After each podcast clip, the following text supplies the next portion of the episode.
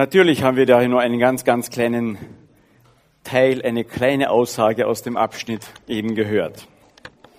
Aber ihr bleibt ja hier. Hoffentlich. Sonst muss ich den Toto wiederholen, gell? dann ist es leichter hier zu bleiben. Aber wir haben heute einen Abschnitt, wo wir uns, glaube ich, alle irgendwann einmal wiederfinden. Elia ist am Ende. Ich weiß nicht, ob ihr das kennt, aber ich denke, die meisten kennen das, mal so richtig am Ende zu sein. Ich bin einmal in, mit einem Freund, einem Studentenfreund, während meinem Studium in der Schweiz, haben wir eine Bergtour gemacht und es waren ziemlich alle Hütten schon zu. Es war im Herbst und war aber schon eine sehr, sehr, es war ein sehr schöner Herbst. Und haben gedacht, einmal machen wir noch eine richtige schöne Tour. Und dann sind wir da bei Grindelwald hinein, da wo der Eiger Mönch und Jungfrau stehen, diese ganz bekannten Berge. Und da geht man am Eiger so links vorbei Richtung Finstra Ahorn. Toller Berg, alles 4000er dort. Und dort auf diese Hütte hinauf, wunderschön. Und am nächsten Tag haben wir gedacht, wir müssen noch ein Stück weiter hinauf Richtung Finstra Ahorn und dann müssen wir, wir haben nur einen, noch einen Tag gehabt und dann müssen wir den ganzen Weg wieder zurück. Auf der Hütte übernachtet, nächsten Tag früh hinauf und relativ weit noch hinaus haben gesagt, aber jetzt, jetzt ist der, letzte Drücker, dass wir noch umkehren und wirklich noch ganz ins Tal wiederkommen. Also wir haben versucht, wirklich das Letzte rauszuholen. Und wir haben wirklich das Letzte rausgeholt. Auf dem Rückweg mussten wir einen kleinen Umweg machen, weil da war eine Lawine runtergegangen.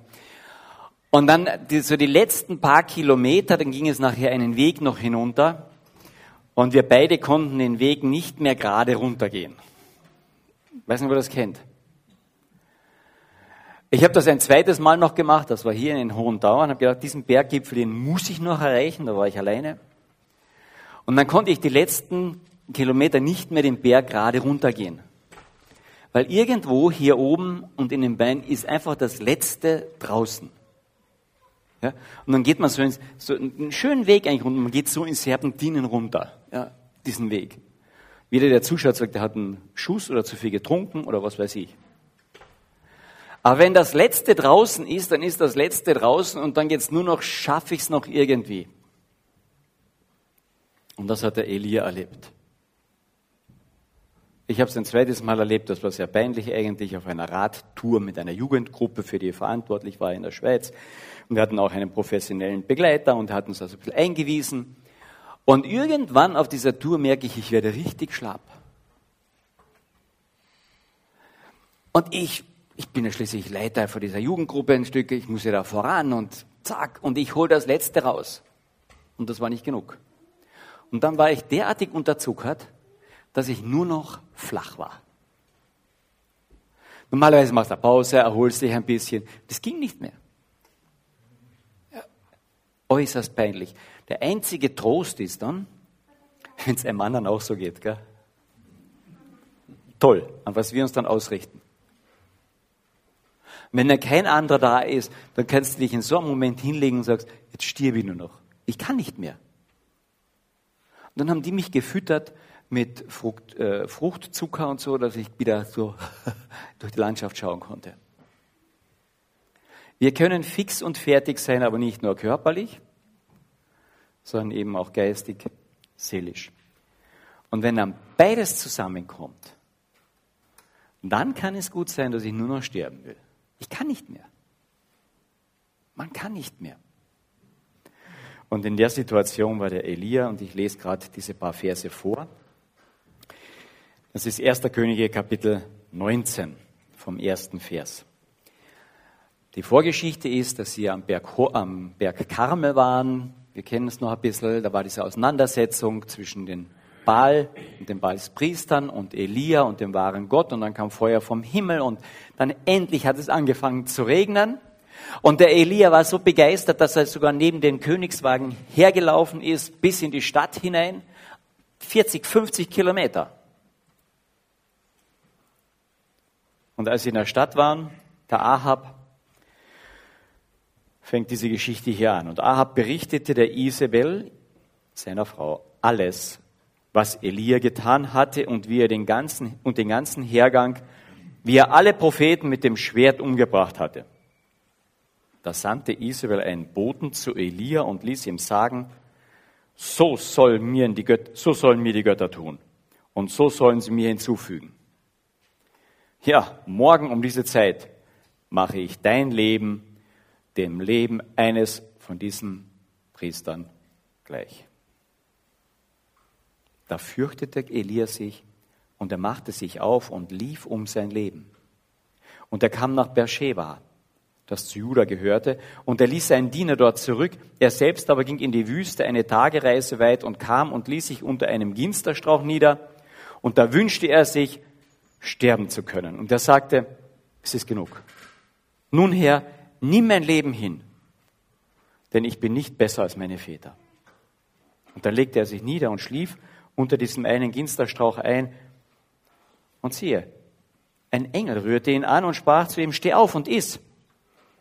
Und als er aufblickte, siehe, da lag neben seinem Kopf ein Brotfladen und heiße, auf äh, heißen Steinen gebacken und ein Krug Wasser.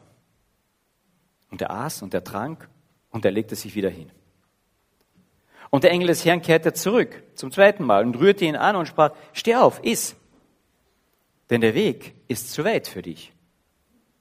Da stand er auf und aß und trank. Und er ging in der Kraft dieser Speise 40 Tage und 40 Nächte bis an den Berg Gottes, den Horeb. Eine interessante Geschichte. Das Burnout des Elia. Wir können hier diese Verzagtheit, die Depression, das Burnout, wie immer wir es nennen wollen, von zwei Seiten anschauen. Das eine ist unsere sehr stark sicherlich heute geprägte Sicht. Er hat ein absolutes Burnout. Kombiniert mit einer Depression, suizidale Gedanken. Der ein oder andere von uns kennt das, ich kenne das auch ein wenig. Man ist am Ende. Warum? Sehr gut zu erklären. Der Elia hatte eine Großtat verrichtet an diesem Berg Karmel eigentlich. Hat eine irre Auseinandersetzung geführt. Psychologisch eine Anstrengung, eine ja, da waren hunderte von Priestern, die ihm gegenüberstanden, das ganze Volk, der König und er alleine dort. Und er hält zu Gott und Gott hält zu ihm. Und das führt sogar dazu, dass das ganze Volk dann schreit, jawohl, der Gott ist wirklich der Herr. Und diese Baalspriester auch umgebracht werden. Und es kommt ihm so, wow, es ist Erfolg da. Gott tut was. Aber es war eine Mordsanstrengung. Und dann kommt dazu eine körperliche Anstrengung. Er läuft an die 40, 50 Kilometer bis in die nächste Stadt. Also das war mehr wie ein Marathonlauf. Der Knabe war fit. Aber du kannst sagen, machen, was du willst. Nach 40, 50 Kilometer Laufen bist du nicht frisch und munter und erfrischt. Ich glaube niemand. Bei mir reichen manchmal schon vier Kilometer, je nach Geschwindigkeit. Gell? Aber 40, 50 Kilometer.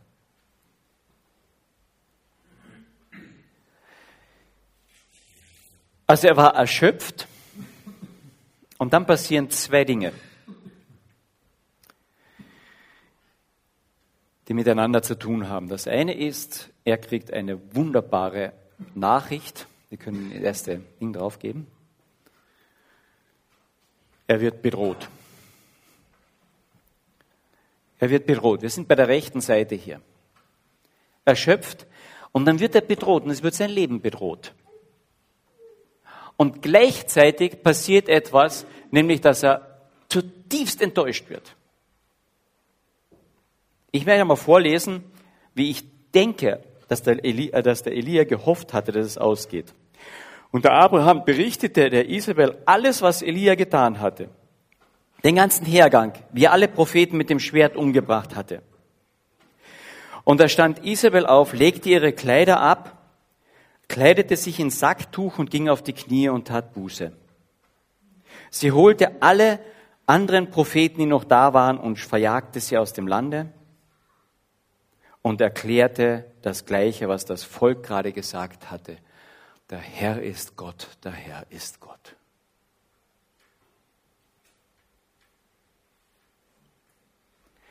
Der Elia hatte einen solchen Sieg erlebt. Seine Erwartung war ganz sicher, das geht jetzt weiter.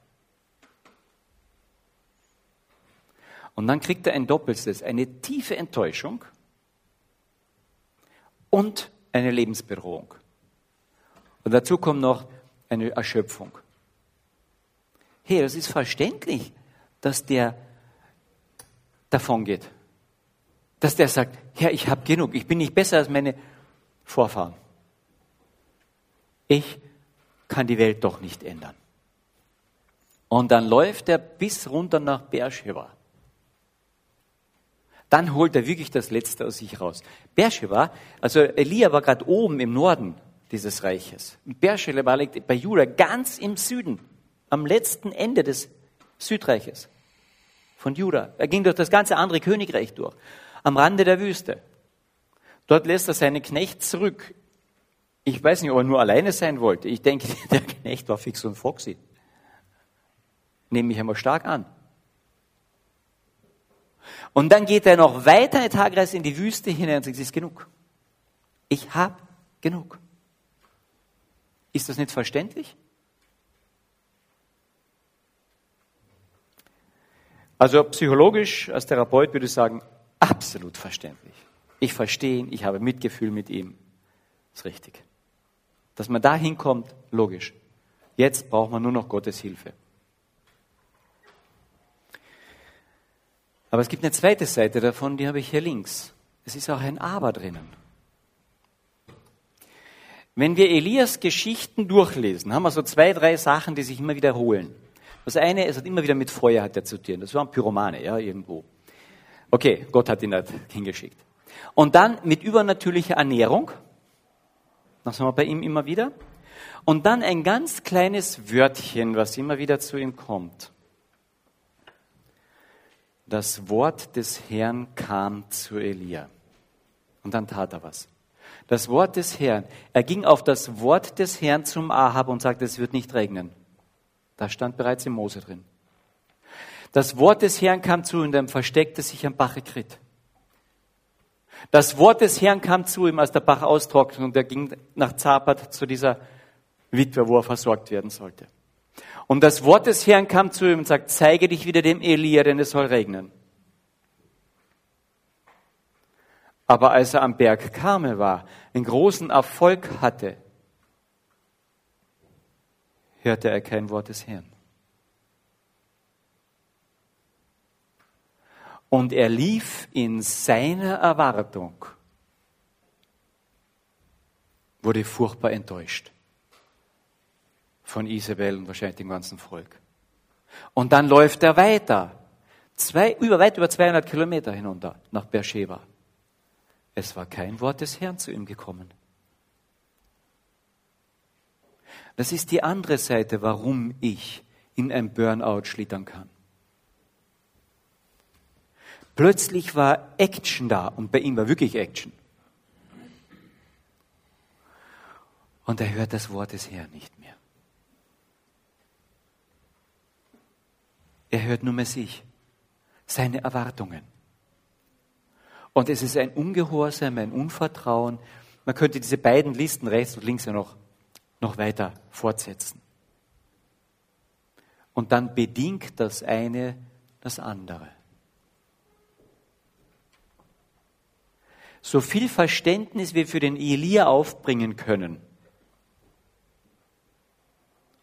so viel war er in dem Bereich auch in Sünde. Und erinnern wir uns an den letzten Gottesdienst, wo der Hans-Peter hier mit Pfeil und Bogen auf uns gezielt hatte und einige den Kopf eingezogen haben. Sünde geht in die falsche Richtung. Das heißt das Wort nämlich, Hamartia. Zielverfehlung. Elia läuft in die falsche Richtung. In seine Erwartungen zuerst und dann werden die enttäuscht und dann läuft er davon. Davonlaufen war meistens die falsche Richtung. Ja, erinnern wir uns an diesen tollen Propheten Jona.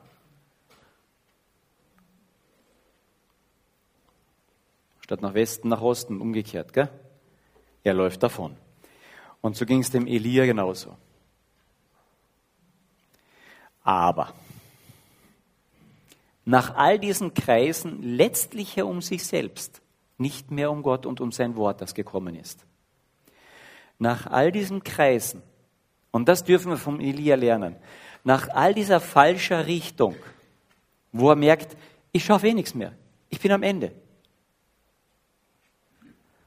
nimmt er keinen Strick wie der Judas, sondern geht wieder zu seinem Gott. Mit einem tollen Wunsch zwar, ist ja gut, dass Gott nicht alle Wünsche erfüllt, gell? alle unsere Gebete. Hätte er das Gebet erfüllt, wäre Elias ihr Leben am Ende gewesen. Nimm mein Leben von mir, ich will sterben.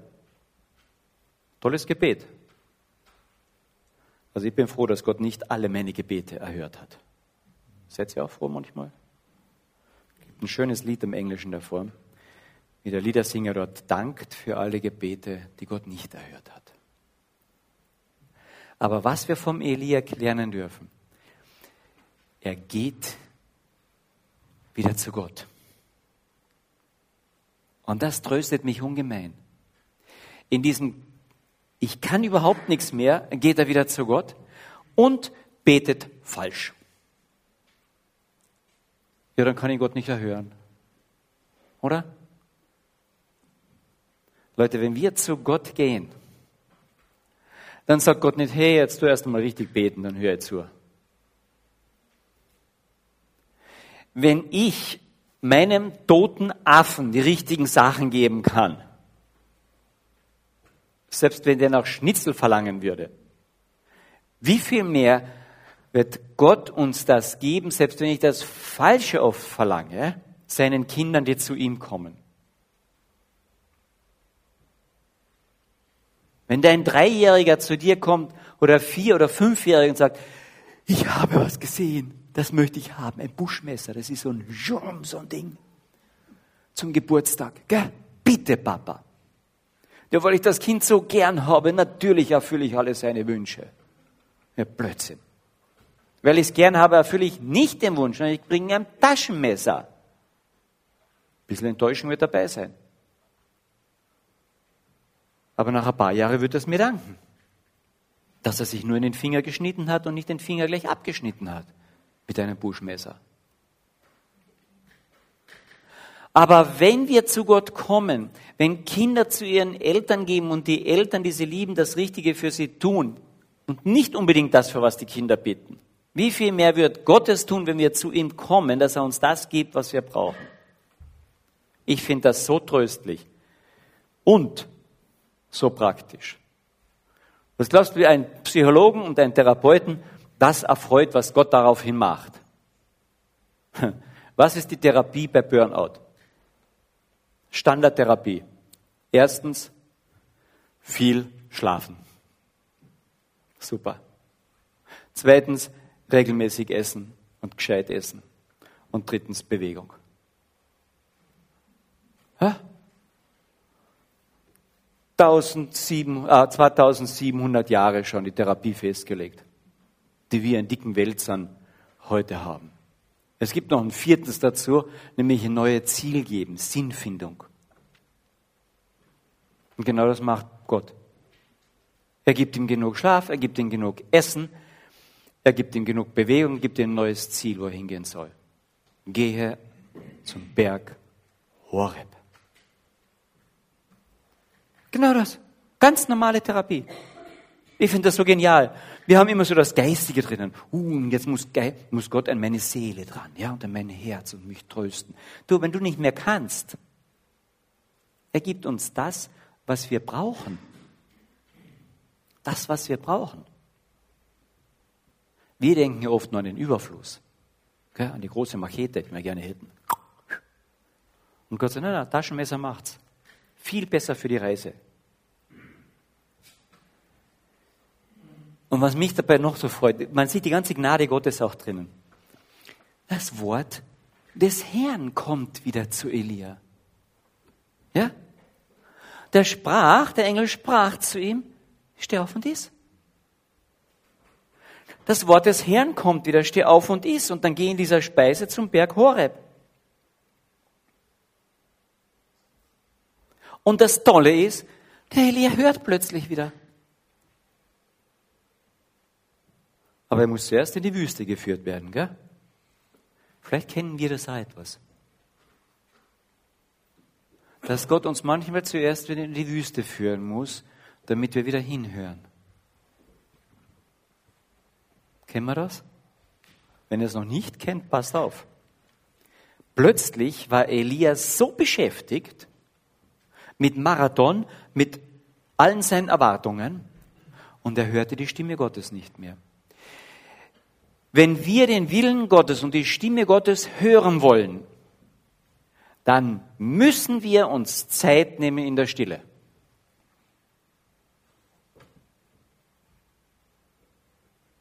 Nein, ich brauche ein übernatürliches Erlebnis. Du brauchst überhaupt kein übernatürliches Erlebnis. Du musst einfach Zeit nehmen und in die Stille gehen. Weißt du, wenn deine Ehe kriselt, ja, dann stehst du auch in der Früh auf und sagst, Herr, ich brauche ein übernatürliches Erlebnis. Ja, und jeder Therapeut würde sagen, nein, braucht Zeit miteinander. Ja, aber ich brauche vorher ein übernatürliches Erlebnis. Komisch, aber mit Gott, dann brauche ich plötzlich ein übernatürliches Erlebnis oder irgendwas anderes.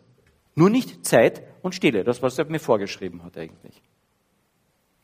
Und der Elia, der braucht erst die Zeit oder die Stille einer Wüste, bis er wieder die Stimme Gottes hört. Weißt du, er war drei Jahre in der Einsamkeit. Er hat die Stimme Gottes gehört am Bach Krit und bei der, bei der Witwe. Der hat sie gehört. Und dann war Action. Und plötzlich hören wir gar nichts mehr. Kommt das bekannt vor? Die Leute sagen, ich möchte den Willen Gottes erfahren. Ich möchte wissen, was Gott vorhat in meinem Leben. Ich möchte wirklich, es ist so viel los rundherum. Ich möchte wissen, was Gott vorhat. Und der erste Schritt ist wahrscheinlich das, was los ist, um dich herum loszulassen. Stille. Wer das wirklich kapiert hat, war der Luther. Wir wissen heute nicht einmal, das muss ein Schreibmedium gewesen sein, wie der sein Pensum und seine ganzen Schriften alles verfasst haben kann. Aber er hat gesagt, wenn ich weiß, dass mein Tag total voll ist, dann nehme ich mir eine extra stille Zeit noch. Dann nehme ich mir extra Stunde dafür noch davor. Der hat das gewusst. Wenn viel los ist, nimm dir die Zeit und höre auf Gott. Und weißt du, was in unserem Leben da am meisten angefochten ist? Genau das. Genau das. Weißt du, und dann sitzt die hier drin und sagt, ah, Hans-Peter und der Helmut, die predigen da vorne so und bei denen geht das so. Bei uns geht Kacke so, gar nicht. Weißt du, wie schwierig das für mich ist, immer wieder mal Stille zu finden und wirklich da ins Wort Gottes hineinzugehen? Das ist das umkämpfteste und schwierigste immer wieder, worum ich kämpfen muss. Dann kommt sicher ein Anruf. Dann steht irgendein Asylant vor der Tür. Dann kommt irgendein Kind mit einem Problem. Und wenn das nicht ist, dann hat meine Frau auch noch irgendeinen Wunsch. Ja? Okay.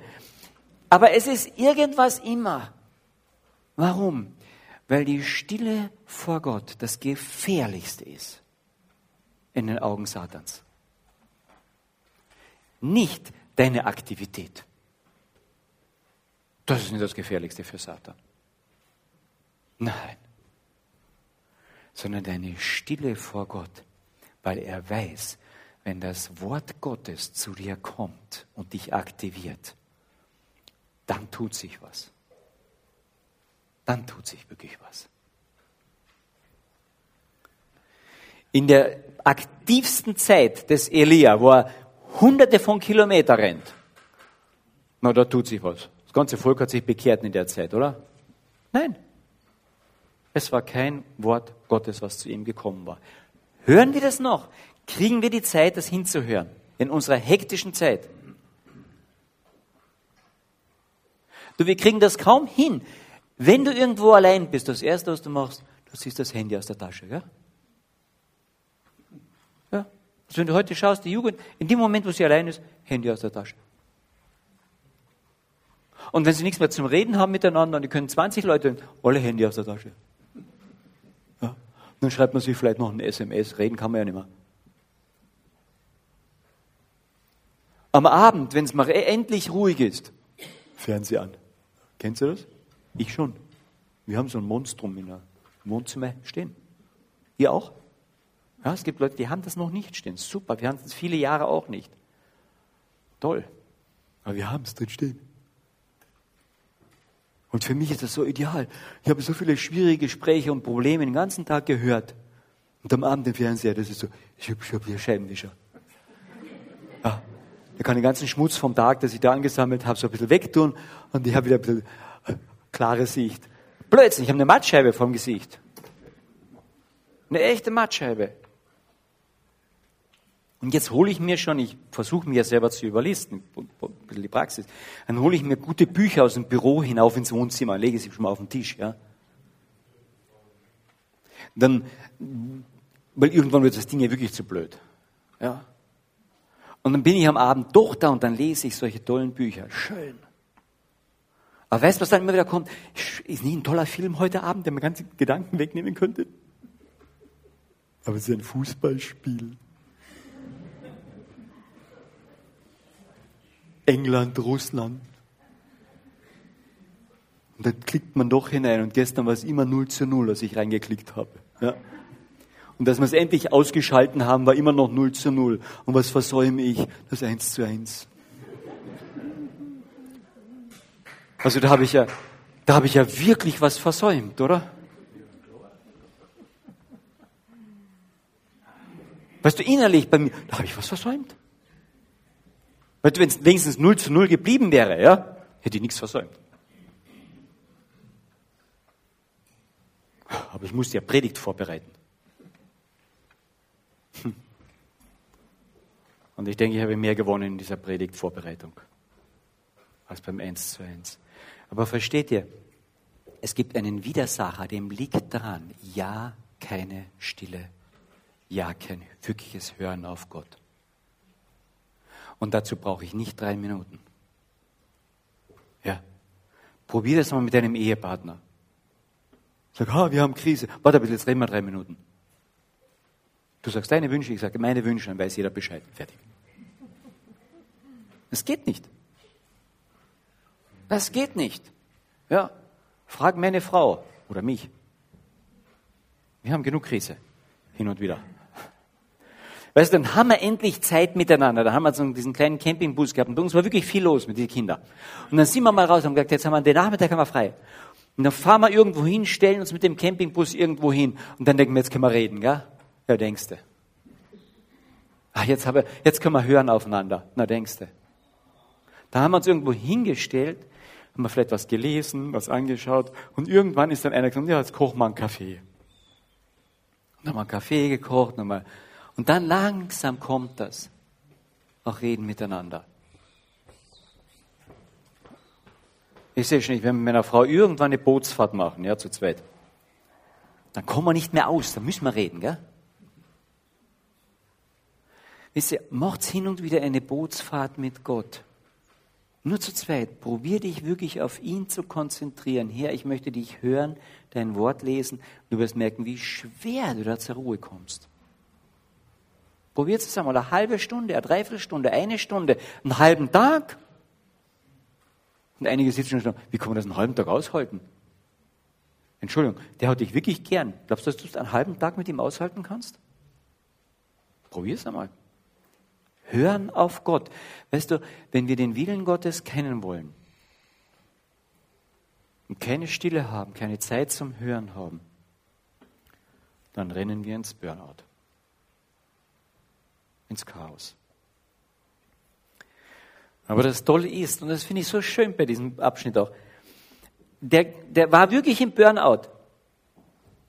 Und dann sagt er, jetzt reiße ich mich zusammen. Da war nichts mehr mit Zusammenreißen. Sondern kommt Gott zu ihm.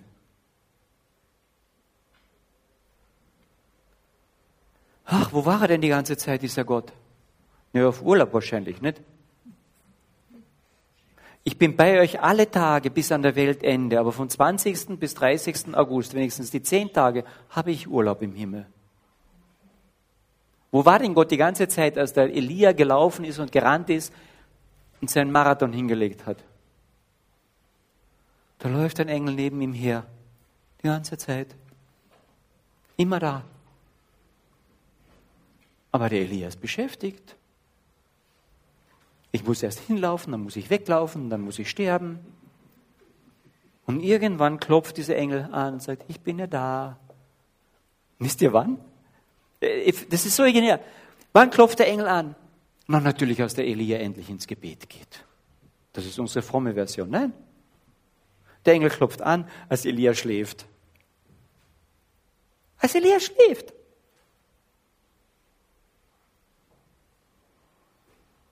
Gott sucht immer seinen Weg zu uns. Klopft er an. Aber es muss oft erst still genug rundherum werden, das zu hören. Und beim Elia muss es sogar der Schlaf sein, eigentlich der Todesschlaf. Klopft er an und sagt, hallo, hier bin ich. Ach ja, ist nett, dass du da bist, Gott. Nein, nein, das sagt er nicht einmal. Er sagt nicht einmal, hier bin ich.